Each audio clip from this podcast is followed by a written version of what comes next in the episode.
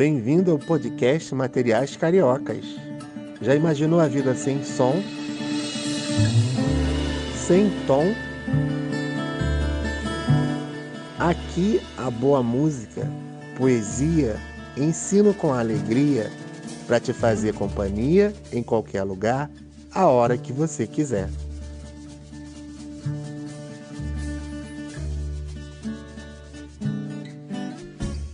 Sou professor Cadu novamente com você. Como vão os estudos? Se esforçando? Estou aqui para te ajudar a diminuir as dificuldades se por acaso elas aparecerem. Vamos lá? Vamos nos lembrar de algumas observações da potenciação? Primeira observação: 5 elevado a 3 ou 5 elevado ao cubo.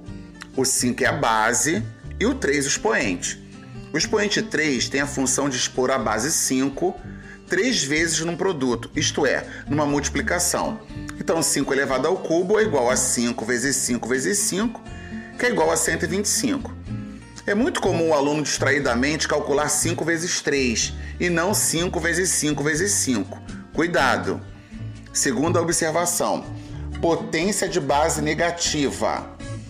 Se o expoente for par, como por exemplo, menos 2 elevado a 4 elevado à quarta potência, a resposta será sempre positiva, pois menos 2 vezes menos 2 vezes menos 2 vezes menos 2 é igual a mais 16, pela própria regra de sinais.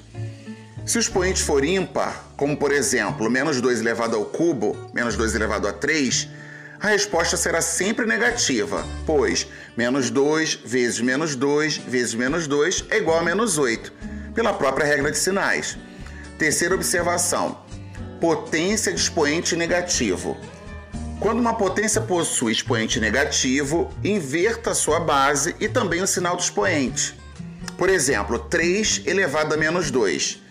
Nesse caso, temos a base 3 e podemos também escrever 3 sobre 1. 3 numerador e 1 denominador.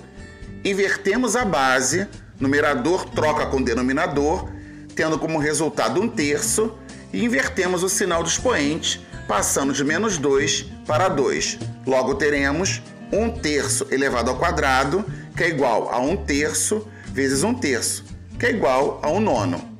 Ok? Quarta observação: potência com expoente fracionário. Quando esse expoente é uma fração, ou seja, possui numerador e denominador, devemos transformá-lo, o expoente, em uma raiz. Mas como assim? Por exemplo, 5 elevado a 1 meio será igual à raiz quadrada de 5. Mas onde está o expoente fracionário 1 meio? O numerador 1 está dentro do radical, ou seja, 5 elevado a 1, que é igual a 5. E o denominador 2 é o índice da raiz, no caso, raiz quadrada, índice 2. Conseguiu lembrar dessas observações importantes? Todas elas vão te ajudar muito no seu caminhar de estudos pratique, exercite. Agora, fique com a música Passarim de Tom Jobim e aproveite para refletir sobre a importância da preservação da natureza e nossa participação nessa preservação. Um abraço e até a próxima.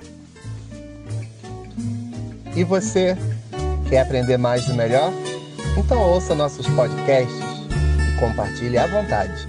Até breve!